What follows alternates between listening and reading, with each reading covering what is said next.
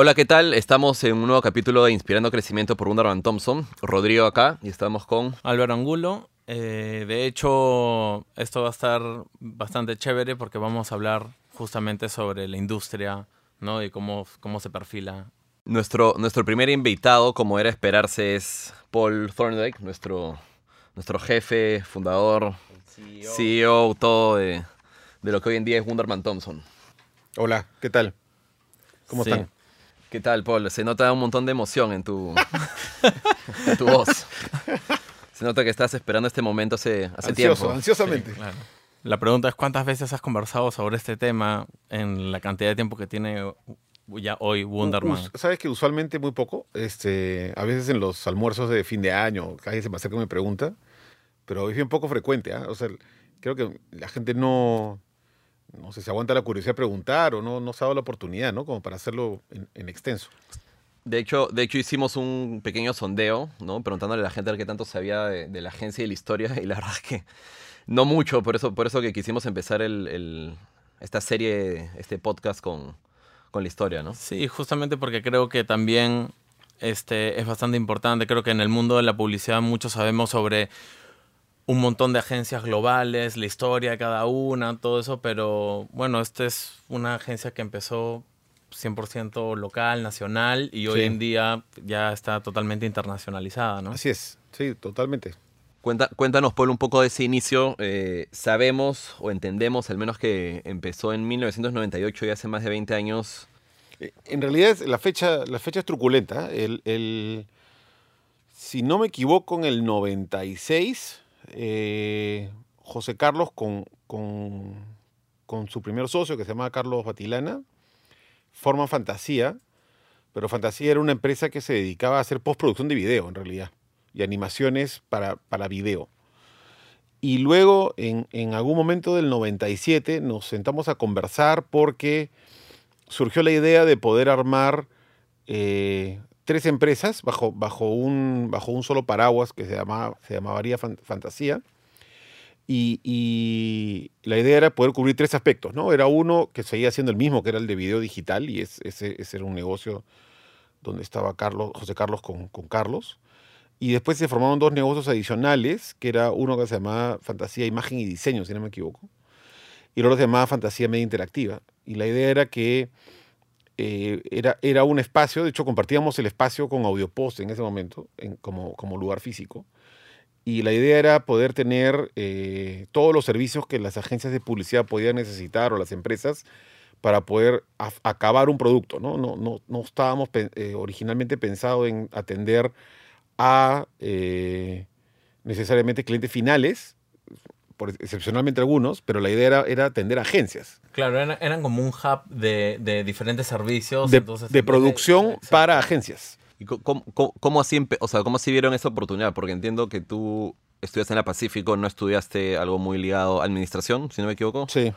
José Carlos tampoco, estudió en la Cayetano, me parece. ¿Qué estudió José Carlos? Primero biología, después se cambió a matemáticas, si no me equivoco. Habría ¿Y- que, tendría cómo? que preguntarle que él te cuente con detalle, pero acá, sé que acabó, matemáticas. ¿Y cómo, ¿Y cómo así un biólogo matemático y un administrador de- vieron esta, Bueno, pero este momento? ¿no? acuérdate, acuérdate que en esa época el, el tema de la tecnología era bien radical, ¿no? O sea, o estudiabas tecnología, pero tecnología dura, o sea, ingeniería de sistemas, Correcto.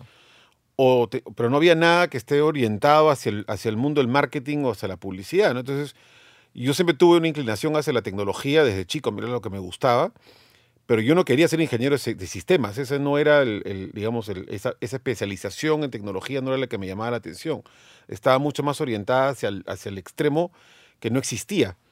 Este, de hecho, si hubiera querido estudiar, hubiera tenido- tener, tener que ir al extranjero probablemente. Entonces, me orienté más a la administración de empresas, que es mi segunda pasión, digamos. Y la pasión técnica la seguí llevando, pero la, la llevaba con cursos, con capacitación, con libros, con un poco autoenseñándome, ¿no? Incluso tenías, me acuerdo cuando entré que tenías cuadros con tarjetas Ah, las- madre. las, tengo todavía. Las Chévere. mainboards de las computadoras que fui, las, las, las, las guardé, ¿no? Las guardé en acrílico, sí. O sea, en ese momento tenían, bueno, tenían la idea de estas tres empresas, ¿no? Que, que- abordaran todos estos servicios, pero ustedes mismos como ejecutaban la- o, te- o tercerizaban, ¿cómo, Claro, cómo- o sea, cómo bien, empezaron? Bien modelo startup, ¿no? O sea, el, el- era- eran cuatro socios este, en total. Estaba Javier Krumdi, que era el, el trasero, y yo. Este, y, la- y teníamos pues este, muy poco personal, ¿no? Era, era, era chiquito. La idea era que eh, usualmente un cliente podía ser atendido por más de una empresa. O sea, el que le hacías un video podía tener, tener una página web donde colgar el video o, o, no sé, un brochure que acompañaba una pieza de venta, yo qué sé. Siempre había una, una oportunidad de hacer servicios cruzados y así fue como arrancamos, ¿no? Eran, éramos, este, digamos, los fundadores, después se agregó eh, un diseñador, un programador, una persona que nos ayudaba a gestionar los proyectos y así fue, fue como arrancó, ¿no? Y bueno, ya, bueno, entonces, este, y así arrancó, así arrancaron, así a- fueron avanzando hasta que, digamos que consolidaron ya más adelante Mira, en una agencia. como, como fechas yo te diría que si esto ocurre en el 97 que nos juntamos y lo discutimos, la fecha que, digamos, se constituye media interactiva en registros públicos es junio del 98. Entonces, por eso decía que era previa porque al comienzo, antes de constituir la empresa ya habíamos tomado la decisión y de hecho ya, ya nos, ya nos reuníamos y la constitución sucedió en el camino, ¿no? Entonces, Claro. la fecha, digamos, formal en la cual empezamos a trabajar probablemente es 97 o con inicios del 98. La fecha ya, digamos, este, formal en papel y ya la que quedará es este junio del junio 98, ¿no? ¿Te acuerdas quién fue ese, ese primer cliente, así, el, me- primer me proyecto que me vendieron? Acuerdo, me acuerdo varios proyectos. Me, acuer- me acuerdo trabajar con Brett, un, un website. Este, me acuerdo, me acuerdo, me acuerdo varias cosas. El primero, primero en digital, yo te diría que habían varios que estaban ongoing, ¿no? Y, y que habían llegado por diferentes fuentes y se- nos sentamos todos a poder verlos. Entonces habían, habían varios proyectitos que, que íbamos, íbamos haciendo. No, no, hay, no hay uno que era, o Que sea, marcó. no fue el proyecto. O sea, Claro. arrancamos y ya habían tres Habían o cuatro en el andando. pipeline que empezamos a atender, ¿no? O sea, igual era que creo que podríamos decir que en verdad cada proyecto era, podríamos decir que era el proyecto porque incluso ya viéndolo desde un plano más general es los inicios de, por lo menos acá, de todo lo que era la web, el mundo Sí. digital en el que hoy un- una web ya se hace al toque incluso hay aplicaciones que te dicen haz tu web desde tu, desde Sí, tu sí, app claro, en claro, tres claro. minutos. En, en esa época, en realidad, este, la web en sí era bien elemental, ¿no? Correcto. Entonces, este, era la parte más, más sofisticada, era toda la parte multimedia, ¿no? Que tenías que usar lenguaje de programación y meterte un poquito más, más atrás. Este, recuerdo varios proyectos, antes, antes de entrar más a, a, digamos, de la época publicitaria, vari- varios proyectos de, de, de CD-ROMs para memorias anuales y ese tipo Ah, de cosas, ¿no? O sea, Claro. que acompañaban al libro, la, la- digamos, la modernidad Claro. de la memoria anual era, oye, viene con un CD adentro que, Claro, te, eso era el ocaso ya en ese claro, que momento. te iba adentro Claro. de un video, ¿no? Y cosas Eh, así. probablemente en ese momento esa era la parte de innovación. Hacer, lo otro que era lo caso era hacer un DVD, ¿no? Era, wow, hay que hacer DVDs, ¿no? Entonces era, era, era, era época en que... ¿Cómo ha cambiado? Sí, claro, además gra- grabar, grabar era un tema, ¿no? O sea, habían tres o cuatro empresas que te hacían grabado masivo de CDs, entonces tenías que negociar con ellos para que te impriman, pues no sé, 30 mil CDs, 20 mil CDs. Era, era todo un servicio de producción absolutamente distinto a lo que hay hoy, ¿no? ¿Cuál fue- o sea, como, creo que en algún momento men- mencionaste el inicio como, como lo que hoy en día la, la- la gente conoce como, como startups. ¿Cuál crees que fue en ese momento, en esos primeros años, no sé, entre 1998 que arrancaban con estos servicios, este, los mayores retos, ¿no? ¿Qué, qué les costó más? ¿Les costó más, no sé, el equipo, el No, no, lo más, lo más, lo- o sea, temas administrativos? lo más difícil, te diría yo, lejos, era mm, hacer que la agencia de publicidad entendiera eh, digital. O sea, la agencia de publicidad tradicionalmente este, ha sido muy orientada a los medios que conoce y domina, ¿no? Entonces, este, siempre print, TV, Masivo, este, claro. los masivos, los AT ATL, pues, ¿no? Entonces, este, hacer digital era algo que no, que no terminaban de entender. Es cierto que era bien poco, era bien poco difundido, ¿no? O sea, no era, no era masivo en ese momento, había poca gente conectada. Entonces era un tema más de nicho. Y en ese sentido era, era bien complicado de, de- de- de- de tratar de venderlo, ¿no? El- el- la, la forma como se trabajaba. Entonces, eh, yo te diría que por ahí arrancó, ¿no? El, el- el- el primer, el primer periodo de tiempo de, de- de- de fantasía media interactiva operando, que debe haber sido unos seis años más o menos, hasta el 2004. eh, lo más complicado era conseguir clientes, porque tenías que estar buscando de cliente en cliente, proyecto en proyecto, eh, ir a través de las agencias no funcionaba muy bien, entonces terminamos al final, sin querer, queriendo, eh, atendiendo clientes. Y ahí fue donde nos dimos cuenta que no tiene mucho sentido este enfoque de ser... De ir por la agencia. Ahora estás proveyendo un servicio que no te demandan. Entonces, ¿qué, qué, lógica tiene esa? ¿no? Entonces, al final lo que hicimos fue este, virar hacia ser agencia, ¿no? Y entonces hicimos, hicimos esta, este, digamos, agregamos Un rebranding, creo que Sí, hicieron. hicimos un rebranding, le pusimos, lo cambiamos a PMI, que es Fantasía Media Interactiva, pero en iniciales, porque era muy largo el nombre, y, em- y empezamos a trabajar este, ya con clientes directos. De hecho, para cuando hicimos el rebranding a PMI, ya estábamos haciendo clientes directos hace rato. O sea, Claro. ya trabajamos con Bacus, ya trabajamos con páginas amarillas. De hecho, hay una anécdota bacán que le hacíamos el CD-ROM de páginas amarillas O sea, con todos los con- o con, todo, con, todos los contactos. contactos. Y, y fue el primer. CD-ROM donde logramos que hubiera base de datos, ¿no? Entonces, La base de datos se actualizaba. te conect- el, el CD-ROM se conectaba a tu modem, marcaba, la se conectaba a una base de datos, bajaba una actualización y, y te- entonces actualizaba, el, actualizaba la base de datos, ¿no? En línea, en línea entre comillas, ¿no? Claro. En, en línea de esa época. Y es- esas cosas las, las hacíamos. Y era, este, estás, estás hablando de 9.2, 9.3, ¿no? Y ya para ese momento, claro, o sea, ya, se- ya prácticamente se estaban comportando como una agencia sin, sin, sin of- oficialmente ser una agencia de Sí, yo, yo te diría que el rebranding, el rebranding cuando cambiamos a PMI es porque estamos ya, digamos, consolidando una cosa que ya estaba ocurriendo en el mercado hace rato, ¿no? Yo me, me- me imagino también que las, las agencias tradicionales los empezaron a ver justamente como y el competidor que antes no eran, ¿no? Porque antes No, ustedes no, ni nos, ni nos miraban, todavía nada. ni nos miraban, porque era un espacio que ellos no estaban, o sea, eran presupuestos y espacios donde ellos no, no estaban. De hecho, casi no tocábamos a las agencias de, de publicidad, ¿no? El, el mundo en el que estaba la agencia era un espacio en el cual nosotros Claro, no, nuevo todavía. No, El- no- nos- estábamos absolutamente... Nosotros estábamos trabajando en ese momento en un espacio nuevo, que era este espacio donde la tecnología llegaba a las áreas de marketing, ¿no? Entonces er- eras un traductor entre tecnología y marketing. El, el océano azul del momento. decirlo. exactamente, sí. Y de ahí estuvieron algunos, un par de años creo, como PMI y luego sufrieron un nuevo cambio. Entiendo. Sí, a- a- aparece, aparece Tribal. En, en un momento nos afiliamos al- al- a la red de DDB, de Omnicom, y fuimos Fantasía Tribal DDB.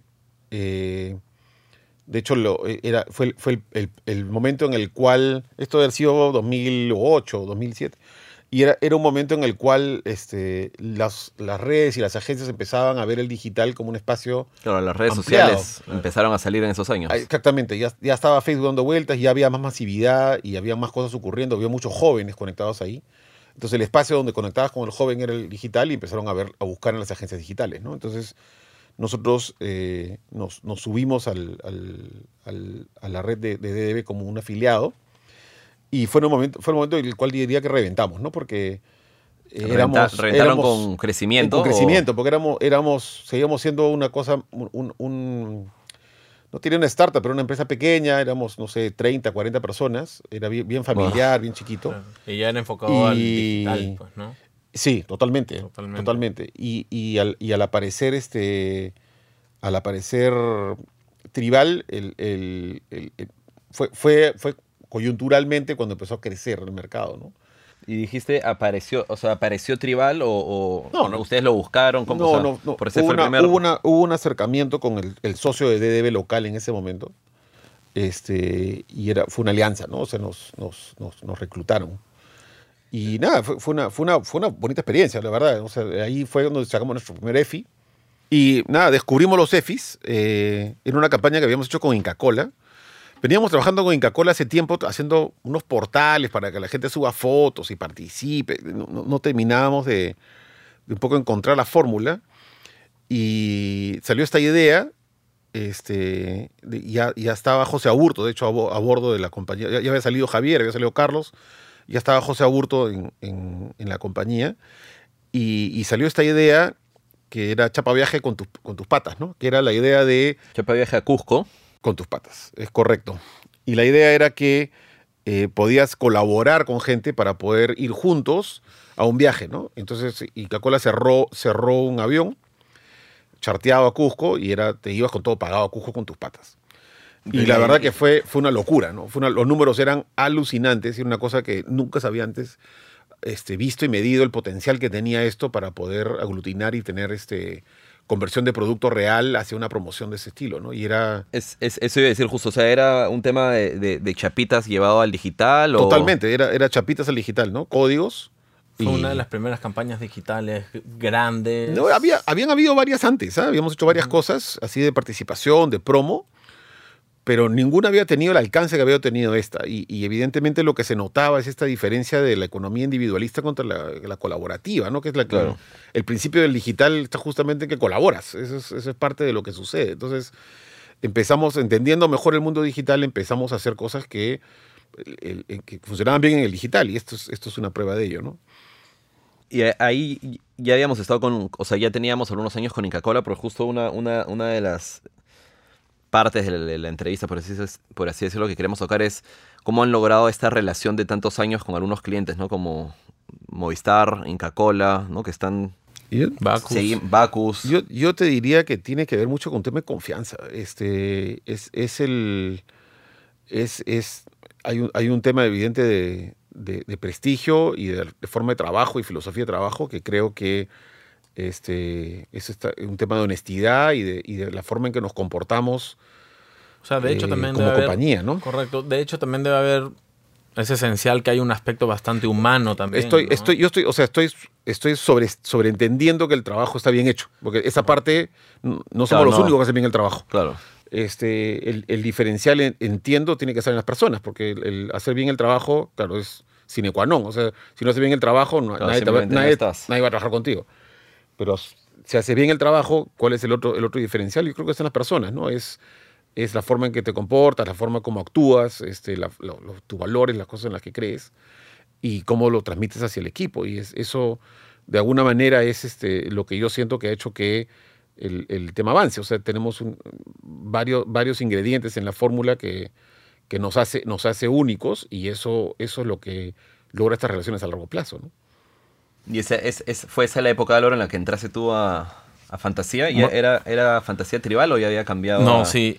De hecho, cuando yo entré en el 2011, este, sí seguíamos siendo Tribal de DB, este, y yo entré viendo Movistar justamente, un año, tres meses, vi la cuenta, eh, y sí, de hecho, este, bueno, era transnacional, ¿no? Me, acuerdo, me acuerdo que, que veías que había un montón de, de tribales en, En todo el mundo. en todo el mundo, Claro. ¿no? Sí, era, era, era el ocaso. Porque también fue, de hecho, mi primera experiencia en, en, en, en una, en una agencia, o sea, ya como que transnacional, donde habían un montón de partes Ah, del- Ah, mundo. bueno. Sí, claro, ¿no? Y aparte también me topaba...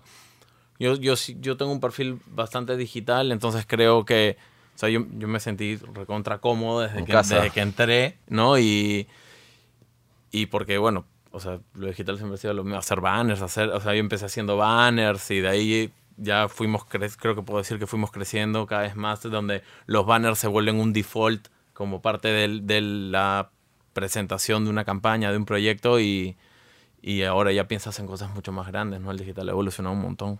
O sea que para, para lo que viene en la historia les puedo preguntar a, a Polo o a Álvaro, sí, el- los, Sí. últimos, los últimos Álvaro, nueve Álvaro- años. Álvaro puede validar lo que... que, que no, que no nos estás engañando. El Polo, doctor con- Sotomayor. con lo que eh, cuenta. y bueno, y ahí, ahí entonces, de- después de este par de años, creo, como, como, como afiliados a Tribal, ¿viene esta segunda afiliación a Wunderman? ¿O Sí. ¿Cómo se dio también ese...? Sí, en realidad, este, un poco cruzamos la calle, ¿no? El, el- hubo un acercamiento de, de Me imagino que ellos sí les tocaron la puerta porque no tenían presencia en Perú. Sí, tuvimos, exactamente. Eh, eh, no, no habían tenido presencia directa, habían intentado hacer cosas trayendo conocimiento y demás desde Buenos Aires y, y no había funcionado bien. Yo creo que eso nunca funciona, ¿no? Le- le- le- quieres tu agencia, la quieres cerca, ¿no? La- no, es, es Sí, bien- es bien- salvo cosas muy puntuales, es bien complicado trabajar de lejos, ¿no? Y este... Y, y nada, tuvimos este acercamiento. La verdad que el tema fluyó muy bien, había buena química. eh, conocimos las operaciones de Wunderman en Argentina y en, y en Sao Paulo, que la verdad que eran impresionantes, siguen siéndolo. Aparte también creo que era como que fácil, puedo decir que era un poco más afín al, al- al- a lo que es data, ¿no? Todo. Sí, yo, yo- yo lo que te diría es que yo, yo, yo en, en Tribal, lo que al comienzo fue, fue muy interesante, al final vimos que Tribal Latam, en realidad más que Latam, lo que era una fábrica de exportación de servicios hacia el mercado norteamericano. Entonces, básicamente estábamos solos, ¿no? Éramos de las pocas operaciones en la región que realmente trabajaban para el mercado Claro. local. Y lo que encontramos en Wunderman era una red que ya estaba desarrollada, realmente desarrollada a nivel este, Latinoamérica. Entonces era, existía, era- realmente había esto, ¿no?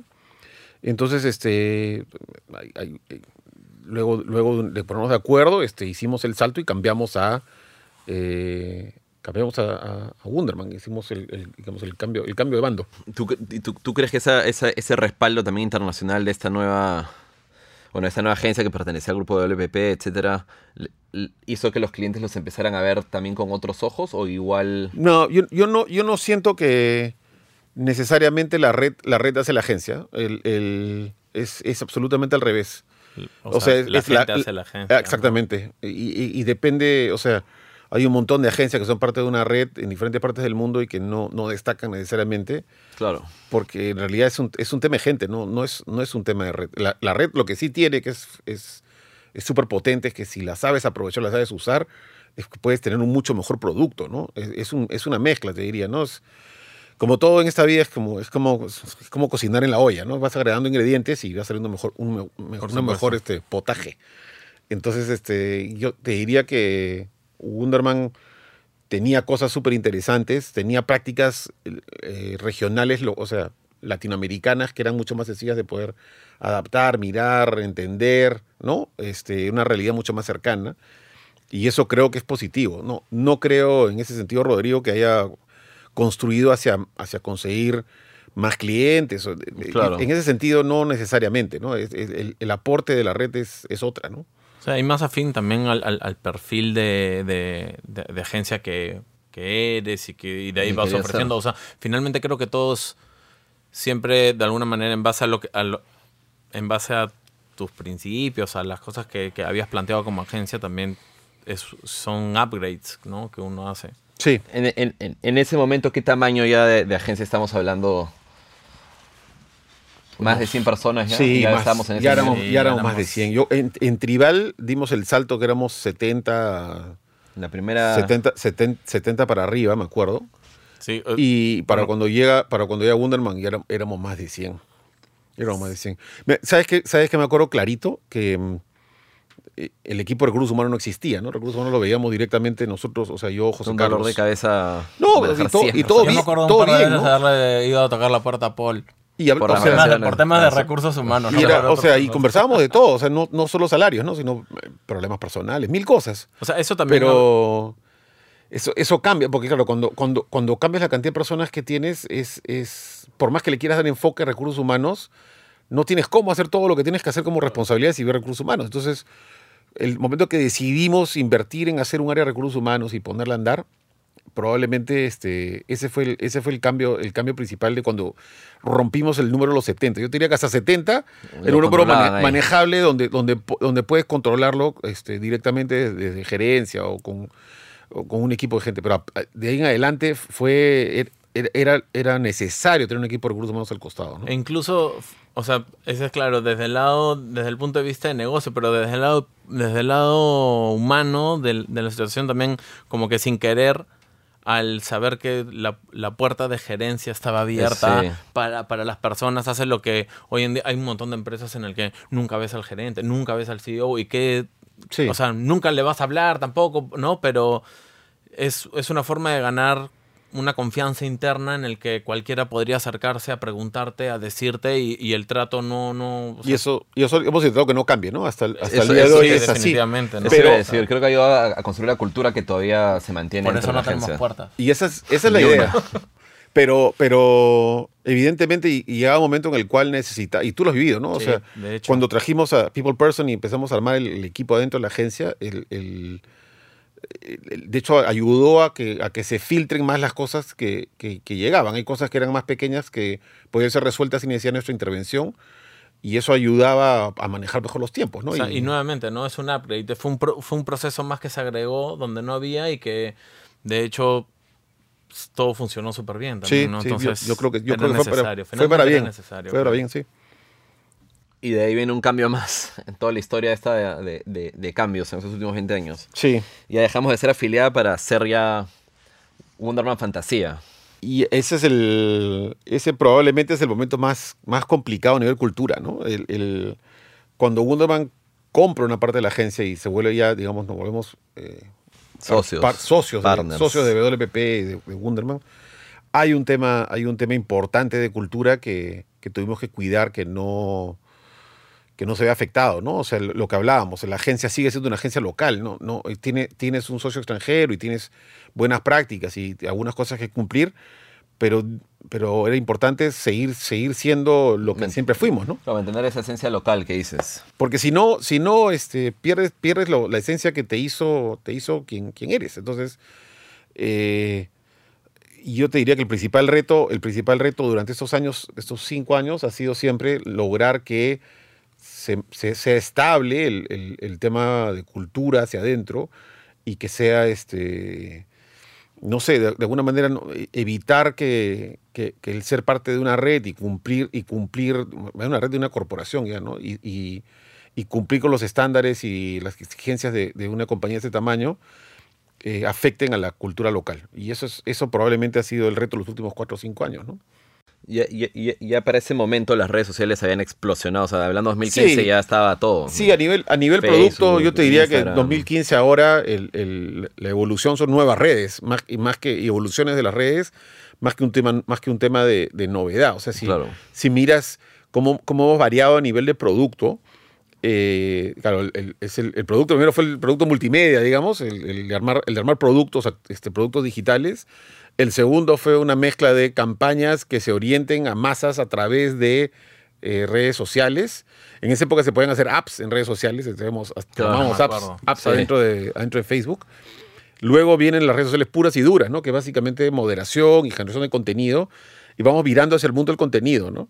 Y hoy día es un mundo de contenido 100%. O sea, es, es básicamente generar contenido adecuado para el, para, el, para el medio correcto, ¿no? Por eso es que hoy día, en nuestra filosofía, este, televisión, radio, son, son- es un medio más. O sea, es, hay que generar contenido para tele, medio, contenido para radio, contenido para SoundCloud, este, Claro. contenido por lo que corresponde. Creo que, creo que lo que finalmente empezó con todo esto, lo digital y al, y al crearse nuevas plataformas y todo es, justamente creo que no es opacar a otros medios, sino al contrario, es, es simplemente sumar a que todo tiene que seguir avanzando y uno se tiene que ir adaptando y tiene que generar, o sea, sé que la palabra innovación está bastante de moda, pero creo que es, es más que nada, es poder, constante, po- ¿no? poder modernizar, ¿no? Renovar cada medio, la televisión, la radio, los prints y digitalmente, bueno, todos los días sale un- una nueva plataforma, una aplicación nueva. Hay, la que, gente hay que adaptarse al cambio, ¿no? Y, y, la medida que, además, son, son, digamos,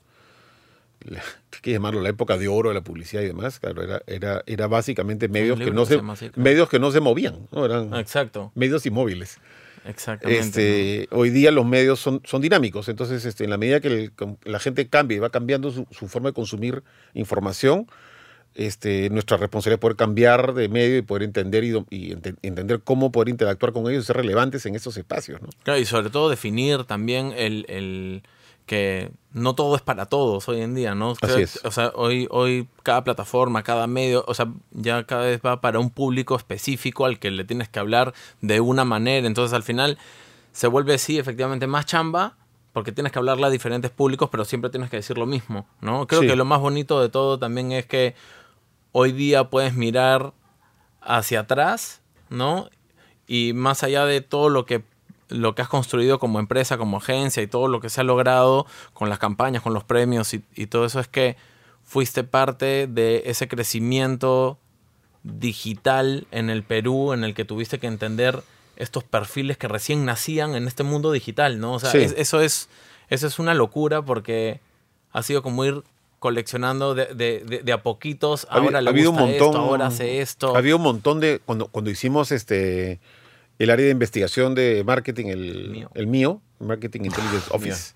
En Mío, esa época entre ellos más o menos. esa- es- eso, eso y, y la época que hacíamos white papers y investigábamos a partir de la data, claro, se origina justamente por lo que dice Álvaro, ¿no? Que es como no había información, tenías que generar tu propia información, porque claro, no, no tienes cobertura de, de las investigadoras sobre ese tipo de cosas. Entonces, te- tuvimos que armar un área que investigaba, que, que un poco nos levantaba y nos generaba los insights que necesitamos para poder darle primero información y ojos a los clientes y segundo sustentar las estrategias, porque eran estrategias que no eran estrategias de comunicación per se, sino eran lógica de, oye, mira, hemos descubierto que hay tal segmento o tal tipo de consumidor se está agrupando en Facebook debajo de este tipo de contenidos, ¿no? Hagamos algo para ellos.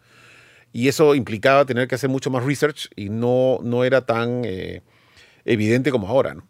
Me, me- imagino que todo, o sea, todo este research, investigación previa, venía inclusive más por proactividad nuestra de tratar de darle valor al cliente que To- por algo que pide. Totalmente, totalmente. Era, era, era eh, dos cosas, ¿no? Primero, teníamos buena, buen entendimiento del, del- del espacio y del canal.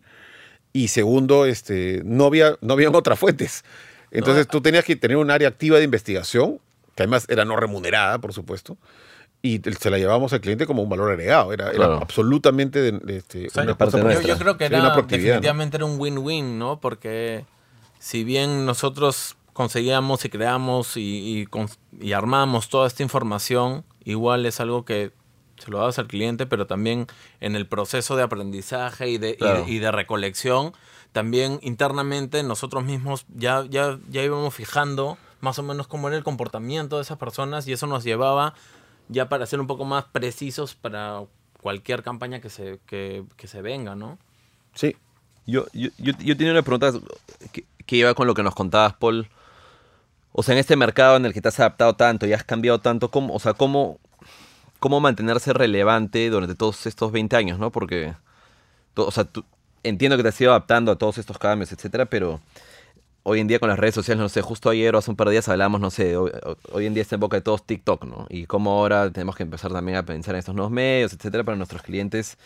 Bueno, lo entiendo ahora, pero 20 años de constantemente estar como a la vanguardia y con lo nuevo y, y siempre un paso adelante del resto. ¿Hay algún alguna fórmula por ahí, algún secreto? Yo no creo que hay fórmula para, o sea, na- yo- para yo- nada. O sea, yo creo que lo Es- yo, o sea, en mi opinión, yo creo que, por ejemplo, no Tip- TikTok, ¿no? Que es este TikTok, ya me dio hambre. Tip top. TikTok. Más tarde, acabando. De, de hecho, de hecho TikTok sí, pues ahorita está que la rompe, ¿no? En algún momento también Snapchat Vine, eh, que ya eh, Vine, o sea, existe. todo, todo, todo, Periscope era, independi- era de Twitter, ahora ya es parte de Twitter, ¿no? Pero yo creo que lo principal es entender de que hay, hoy en día hay Hoy en día todo, todo lo que sale, todo lo que surge es bastante apunta hacia el entretenimiento, ¿no? Las personas hoy en día quieren entretenerse y, y la publicidad ha cambiado tanto en el que antes era este, netamente venta y el compra ahora y fue evolucionando, evolucionando. Ahora venden Bueno, pero- formas de pensar, Pero ideologías. hay un, hay un cambio radical, Álvaro, ¿no? Porque para empezar, mientras que antes tú querías ver la tanda para ver qué sale, ahora no quieres ver la tanda. No. Entonces, yo más bien quiero encontrarte cuando te busque. Entonces, si yo quiero, no sé, vamos a productos mucho más complejos, ¿no? Si quiero comprar un vidrio, porque se me rompió un vidrio en una mesa, voy a Google, te voy a buscar, de repente a Facebook Marketing No, sí, y busco, supuesto, busco vidrio, ¿no? ¿no? O sea, todos estos Entonces, mecanismos de la, búsqueda. la única forma que tú seas relevante para mí en un momento en el cual me quiero entretener es que me entretengas. Entonces, Exacto. entonces el, el contenido, y hay que tener mucho cuidado porque ya es, es bien sencillo poder pecar donde el, el- no, hemos visto varios, varios, lo hablábamos en la oficina, de varios ads del Super Bowl que pecan de entretener tanto que no me acuerdo ni qué marca estaba detrás. Claro, O sea, Exacto. el spot ¿no? está tan bueno que, oye, que muestre el spot. ¿Y qui- quién era? Claro, pero no te- y no te acuerdas. Como, como lo que pasó con Hay un Guy. ¿no? Entonces, Pero- hay, hay, hay, un, hay un punto bien, bien delicado ahí del encuentro entre ambos, este, y hay que, hay que entender ambos puntos, o sea, dentro de la experiencia del consumidor, que creo que se ha vuelto clave, es entender todos esos puntos de contacto en el cual lo puedes ayudar a entretener, los que estás acompañando, pero también hay que ver todo el espacio de cuando el servicio, cuando la compra se da y demás, ¿no? Entonces, hay que cubrir todo el espectro. Pero también, también es, es importante es fijar de que no es necesario que estés en, en todos lados también, ¿no? O sea, No. hay, hay, hay una plataforma que es la que en ese momento te va a convenir y en eso ahí vas a tener que construir y una vez que construyas, recién ahí vas a tener, o sea, todo igual parte es parte de un proceso de construcción de marca, ¿no? Así es. O sea, a veces es como que aparecen y pueden decirte, este, quiero estar en todos, ¿no? Quiero estar en todos donde revienta el cohete, pero a veces no necesariamente así funcionan las cosas, ¿no? Y más te puedes quemar que otra, que otra cosa porque puede que suene bastante entretenido, pero tiene que estar bien pensado, pues, ¿no? De- o sea, de hecho, cuando yo entré a, a, a Wonderman Fantasía en esa época, me acuerdo que ese era uno de los principales problemas. Era como, creo que recién salía Instagram y era como. O Pinterest, por la- ejemplo, la- Las ¿no? primeras campañas era como que yo quiero estar en Facebook, eh, Instagram, eh, Twitter, etcétera. Pero tú vendes, no sé, claro, vidrios. ¿Por qué quieres estar en Twitter? No, es que es la nueva red social y hay que estar ahí porque, porque sí, ¿no? Yo creo que igual eso ya ha cambiado bastante, ¿no? Ya Sí. igual Es, cliente es y más, es más usuario. sencillo, claro, en general todo el mundo se ha ido edu- educando Sí. por experiencia, ¿no? Sí. Y, y era, era de entender que todo el mundo quería estar en todos lados porque lo que quiere era maximizar audiencia, que era, Claro. era la lógica de venías de la TL, era como para que me vea un montón de gente. Y aparte también en ya no se momento- trata de eso. o sea, antes, antes era cazar mosca- moscas con, no sé, con bazooka. Y, y ya- ya no es eso, pues. O sea, ¿para qué quieres disparar una bazooka si lo que quieres es cazar una mosca? Usa un matamoscas, pues.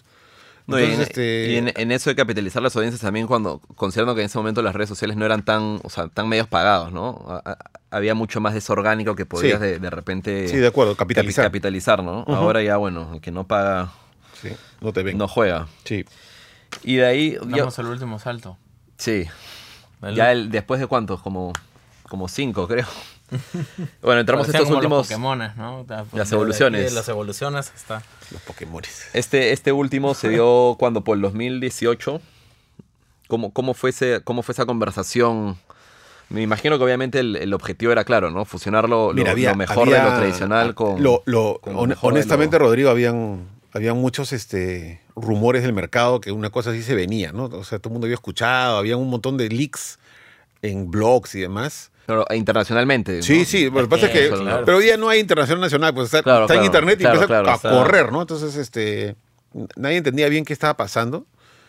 Este. Hasta que ocurrió. Y, y un día, un día simplemente nos, nos, nos- Te llamaron, nos llega un mail y nos dice esto se va a anunciar en la próxima hora o dos. Es más Pues tenemos que hablar seriamente. Entonces, este, esto, esto va a pasar, ¿no? Entonces era, ya, ¿y, y, y qué va a ocurrir? Entonces, nada, nos, nos contaron un poco más el detalle del plan y básicamente se anunciaba, pero no pasaba nada. Ese era el, ese era el comienzo, ¿no?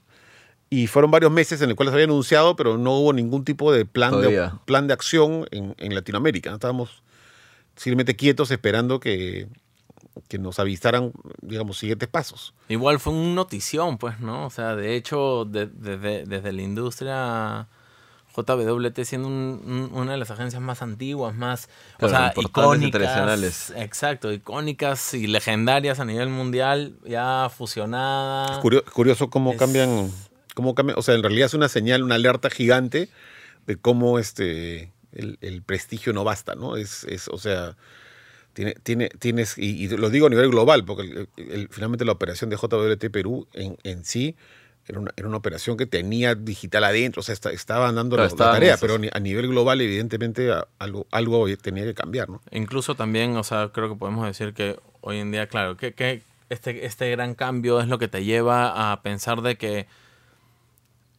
o sea, diferentes empresas ya tienen que empezar a unir fuerzas, ¿no? Para, para, para brindar lo mejor de cada una y, y dar un servicio mucho más achorado del que ya daba. Y, cada en realidad, una en realidad independientemente, ¿no? si, si uno lee lo que está pensando Mark Reed en WPP, el- el- la señal es una señal de ser más simple, ¿no? O sea, una relación más simple, con menos, menos Claro. O sea, la versión Sorrel era una versión mucho más este, plagada de mini agencitas con mini especialidades. La versión de Mark Reed es, tengamos Yo te puedo más- dar todo te- sí, acá. pero tengámoslo más claro dentro, Claro. dentro de, o sea, son, son grandes unidades de negocio agrupadas, ¿no? Entonces, en ese plan es, es- es que ocurre esto, este anuncio de la fusión para simplificar un poco la organización de WP, ¿no? Y nace, y nace Wunderman Thompson, que, que en realidad este, a nivel local implicó otro reto en nuestra cultura, porque había que, había Claro, que ahí se eran traer- dos, dos culturas bien marcadas, me imagino. mucho Totalmente, tiempo, ¿no? Ir a tratar de, de- o sea, el, el- la meta que nos pusimos era que esto no se trata de armar una cultura de Wunderman y, y- y tratar de transferírsela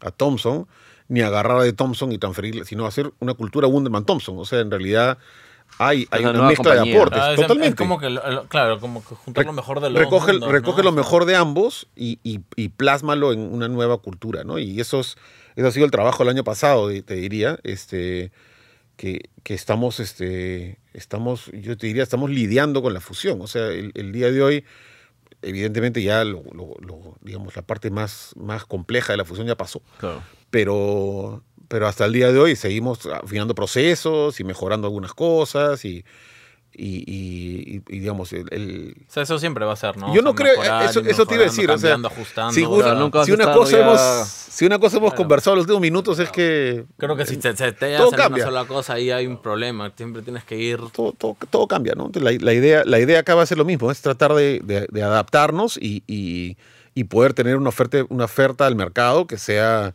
que sea atractiva, que, se- que sea un poco lo que el mercado está buscando y que podamos nosotros atender a los clientes y que, y que estén satisfechos, ¿no? Yo creo que al final hace un, un montón de sentido de cara al cliente, ¿no? O sea, hablando de todo esto del... que hoy en día es súper importante ente- entender la, la experiencia del usuario y ver en qué momento puede ser. Entonces ya en verdad no hay como que marginar lo digital de lo ATL. Al final es el cliente también está buscando a alguien que lo pueda ayudar independientemente Es del medio.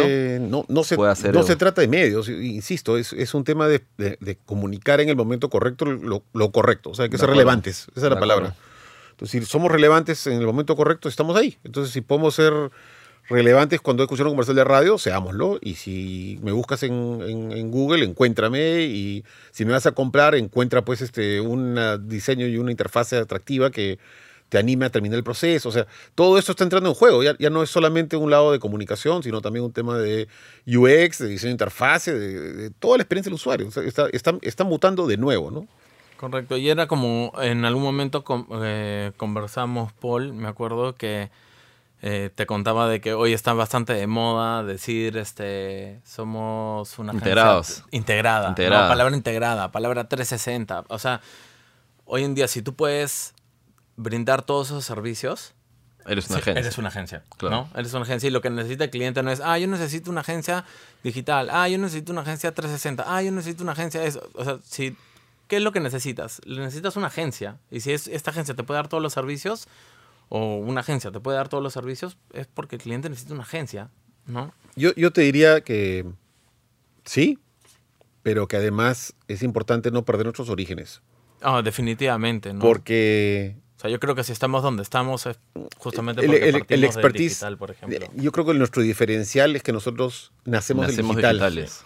Y el hecho que nacemos del digital es que tenemos una visión distinta de las cosas. Este, y eso hace que en realidad las personas que trabajan con nosotros y que se mantienen a bordo, a bordo de lo que es hoy día Wunderman Thompson, es gente que, que comparte esta forma de ver las cosas. Si, si tú tienes otra forma de ver las cosas, lo más probable es que puedas encontrar un techo que piense igual que tú en, en- en otras agencias. Y está bien, y está bien también. O sea, hay- va, a haber, va a haber un estilo que se adapte a cada, a cada cliente y cada, y cada oferta y demanda. ¿no? Sí, yo, yo- le he dado varias vueltas a ese tema también, y creo- o sea, y creo que esa forma de hacer las cosas al final está bien ligada a, a que hemos estado acostumbrados al cambio desde, desde el inicio, ¿no? Que, que de repente en una industria más ATL, más tradicional, han hecho bueno, los medios tradicionales por mucho tiempo, ¿no? Entonces creo que también el, el haber nacido digital y estar en constante cambio se nos ha hecho más fácil también. Este es un Sí. cambio más en toda, en O sea, toda nuestra adaptarnos, historia de... sí, definitivamente de creo que cambios, sí. ¿no? Lo, digo porque el, el- a veces, a veces nos si- siento que por momentos nos, est- nos- nos están viendo muy, AT muy ATL y, y- y- y sien- siento que a veces tenemos que eh, Dejar en como que- sí traer a la mesa un poco más de iniciativas más, digital. más digitales, más orientadas al- al- al, digamos, a la esencia de lo que somos, que además está, está, es donde está hoy día la audiencia. Entonces, este, Tal cual. todo, todo bien con, con hacer este mensajes audiovisuales, pero pensamos pues en, los, en todos los formatos, en todos los canales y, ¿no? y, y pensar en, en- en todos los puntos de contacto que hoy día tienen los, los consumidores con respecto a las marcas. ¿no? O sea, y más aún todavía que ahora ya cada vez puedes targetear más preciso y más preciso y más preciso. Y en el O sea, es momento mucho- correcto. sniper. ¿no? Es mu- exacto, ¿no? Es- todo es mucho más, más sencillo incluso hasta digitalmente poder llegar a las personas, ¿no? Sí, totalmente.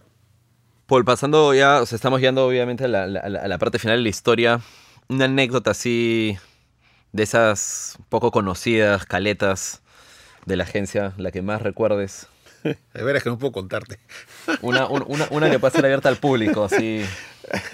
Y para todas las edades también. Este.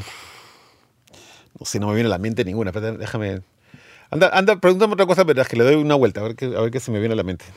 De repente, ahí, de repente Álvaro, con todos sus años de experiencia, puede ahí sugerir, ¿Qué sugerir se un te camino. ocurre, Alvarito? Hostia. ¿Qué se me- mm, Ah, bueno, este, me acuerdo de, este, eh, fue genial, fue como, en el, justo en ese proceso en el que pasamos de, de Tomás Ramsey, donde estábamos, a Miraflores, ¿no? Temporalmente para estar actualmente aquí de nuevo en Magdalena. este, ahí en Thomas Ramsey hicimos como, bueno, no fue como un demolition party, pero me acuerdo que como ya todo estaba así como que en plena construcción y se iba a demoler la casa, todo, me acuerdo que un día fuimos y le, le dijimos a, a, Paul si este, podíamos romper algunas cosas, así, porque había una comba, ¿no? Y, y habían closets, claro. y como ya todo se iba a derrumbar, simplemente este, fuimos... Ameritaba. Claro, nos dio... El, Me imagino que puso no, cero resistencia. No, ese... Nos dio, como ven los proyectos, nos dio el go, ¿no? Luz verde para, para ejecutar y sí, hicimos basura, pasó. así, un, clo un closet, me acuerdo, ¿no? Eso yo, yo, yo, yo me acuerdo, me pasa que son anécdotas bien, bien complicadas, pero el, el, la, la, oficina de transición, la del arco, fue un periodo bien interesante, ¿no? Porque eso, ese, esa transición fue, fue amor-odio, ¿no? Era, el comienzo era súper bacán porque se sentía, se sentía hasta urbano, ¿no? Era, claro. te estacionabas a cinco cuadras, caminabas, este un montón de, de digamos, be, be, estaba, estabas en un ambiente mucho más, este, poco, poco usual. Era súper comercial. Re, recontra poco usual para una oficina, ¿no? Para los que no saben, estábamos en Diez Canseco, ¿no? Descanseco con Larco en la esquina. La, encima de la quinta. Ahora es una, ahora es una ahora tienda en. Y ahora, claro. Pero era la quinta, ¿no? Ahí, que está abajo. O sea, justamente llegamos, eh, seguía siendo la quinta y, y arriba estaba. nosotros Frente... nos ganamos con, la, con ese... Frente al Parque Kennedy casi, ¿no? Sí. Y ahí hemos visto de todo, hemos visto la, la marcha de la marcha de la, la ley Pulpín, sí. este, huelistas, este, un corso de Wong. Sí, o sea, claro, fue, yo todo. te diría que como, como más que como anécdota, esa, esa experiencia de dos años y pico que pasamos ahí mientras que, mientras que nos entregaban la oficina Alberto del Campo, este, fue una experiencia bacana, fue, fue, como un switch interesante. Fue la primera vez que, rompí, que rompimos el esquema, o sea, era, ya no habían cuartos, estábamos todos en un, en un solo, en un solo, solo espacio, espacio, abierto, un open space, todo, todo nos veíamos las caras todo el tiempo, ¿no? Bueno, pero en, en, en Tomás Ramsey, acuérdate que en, en, un momento teníamos que parecía como un hangar. Arriba, en el, ajá, en el segundo piso. Y ahí también ya, donde hicimos sí. el, por ejemplo, hicimos este, se puso de moda el Harlem Shake en, ah. en, en aquel entonces y me acuerdo que nosotros hicimos el, el un video un para video, mandar, creo, ¿no? Y fuimos uno de, uno de los Harlem Shake más como que vistos okay. en el Perú. No, pero no, no, no, lo hicimos también para, creo que había un intercambio de oficinas. Sí, de también Wonderman hicimos y lo unos, video, para... unos videos para ah, el Wonder, Wonderman Day. Pero, pero en general, este, ¿sabes qué es que no, no, no hemos este, conversado y es importante? Es que siempre hemos tenido oficinas bacanes. Sí. Cada, cada oficina tenía su, tenía su cosa, ¿no? El, el, la de Magdalena, con su dolor de cabeza en obra permanente y demás. Una vez que se terminó la obra, este, mientras que estuvimos ahí, yo creo que era una oficina bien, bien acogedora. En general, en general te llevabas bien. Buenas salas de reunión también. Sí, o sea, también. funcionaba bacán la oficina. Este, en general han sido oficinas este, Creo que nosotros bacanes, éramos ¿no? los más bulleros de la cuadra también. Es ¿no? posible, sí. Y la, y la hora, ni qué decir, es un... También, también. Un lujo. Este, yo te, te, tenía unas preguntas que quería hacerte como una ronda ahí de, de, de preguntas rápidas, yep. ya como llegando al final. Mm. Este, equipo de fútbol. ¿Yo? Sí. Alianza Lima, toda la vida. ¿Alianza? Siempre. Uy, ya empezamos mal la batería de preguntas. Bueno, creo que se acabaron las preguntas. Sí, bueno, hasta la... ¿Android o Apple? Android. De todo Android. mal, ¿ves? Sí, todo al revés, ¿no? Contracorriente. ¿Cuál es ese app que no puedes dejar de usar? O el que usas todos los días. TikTok. No, claro, no, ahora sacas saca así. Yo soy, yo soy bien facebookero. Yo te, diría, yo te diría que es Facebook. ¿Facebook? Más ¿Todavía? que Instagram, sí. M más que inclusive de repente algún otro así de trabajo o algo así. O sea, bueno, Outlook en todo caso el correo, pues no, el correo. El correo ¿Sabes qué? Si, calculo que si veo mis estadísticas, claro, el que más tiempo... uso es WhatsApp. Ni Solo que no te das cuenta porque ya se ha convertido, es casi como conversar. Claro. Uno habla por WhatsApp todo el día. Entonces, lo más probable es que el más usado sea, sea WhatsApp. Pero si me dices top of mind, te digo Facebook. Pero estadísticamente probablemente WhatsApp. ¿Y algo que, que, algo que guardas en tu billetera así, obviamente fuera de tarjetas y plata, tienes así algún...? Mi mamá me regaló, cuando estaba en el colegio, creo, una, una almohadita que se le hizo una bruja, creo, no sé qué que me dijo que lo usara para la suerte, que si, me dijo una cosa terrible como que si te vas a morir no, no te va a doler, no sé qué cosa. Claro. La cosa es que esa almohadita, esa almohadita la tengo en mi billetera Todavía. desde hace que 30 años, no sé, 15, 25 años, está ahí, ahí la llevo conmigo a todos lados. ¿Para qué sirve? Además no sé para qué sirve, simplemente me la dio y... Insertó bien la idea, nomás. Y va, y va conmigo, va conmigo a todos lados. ¿Para qué servirá eso? y la, la, última creo, este, ya más que, más, que, más que pregunta rápida es ¿qué crees que se viene en, la industria? Yo creo que viene la viene un cambio un cambio muy muy potente hacia el, hacia el lado del, del consumidor. El, el- lo que nos lo que lo que viene para adelante es ponerse en zapatos del consumidor y tratar de diseñar experiencias de marca para cada touchpoint relevante. Entonces vamos a dejar de pensar en medio, dejar de pensar en campañas y empezar a pensar en consumidores y momentos. Y experiencias. Como más Porque- personalizado. Sí, o sea, vamos a dejar de pensar en momentos de, en momentos de marca y, o sea, no es la temporada de la temporada de un chocolate o la temporada de una galleta, sino que es cuando a mí me provoca el chocolate, yo voy a encontrar la experiencia del Tienes que- chocolate. tienes que estar ahí. Entonces es, es al revés, ¿no? Es, es este de- dejar de ser este centrados en lo que quiere la marca y tratar de empezar a centrarnos más en lo que quiere el consumidor. Lo cual es, es, es absolutamente claro. distinto, ¿no? Eso es un cambio, pero radical. Es como tienes que estar presente siempre y en todos lados, ¿no? Claro, eso es. O sea, suena, es como un cambio radical, pero también es como. Es lo que debimos haber hecho. O sea, toda la vida en general, ¿no? El mundo de las comunicaciones. Sí, pero, pero, que- pero el, el cambio, el cambio es tal que hay, hay una cantidad de información y, y- y cambio tecnológico que sucede detrás de eso para permitirlo, enorme, ¿no? O sea, un montón de, de plataformas de contenido y demás que va a haber que, va a haber que, que- que usar y que implementar y que hoy día no están ni en los presupuestos de ninguna marca y es, y es parte de lo que se viene. O sea, el- el- toda la parte de tecnología vinculada al, al marketing. Si te das cuenta, el marketing es una de las pocas industrias que la tecnología por lo menos en, en el Perú, por el momento no la ha tocado. Y hay un montón de marketing tech que existe, pero que no está implementado o no está siendo eh, realmente explotado, ¿no? Ahí donde siento yo que hay un montón de, de- de- de espacio en, el- en los próximos, este, eh, digamos, de, corto plazo que va, que va a ocurrir. a los próximos dos, tres años. Sí, sí, Desde ya. sí. Bueno, nada, Paul, agra- a- a- agradecerte por la entrevista. Creo que es la, el, el primer, no creo, es el primer capítulo de la, de la, de la temporada Inspirando Crecimiento.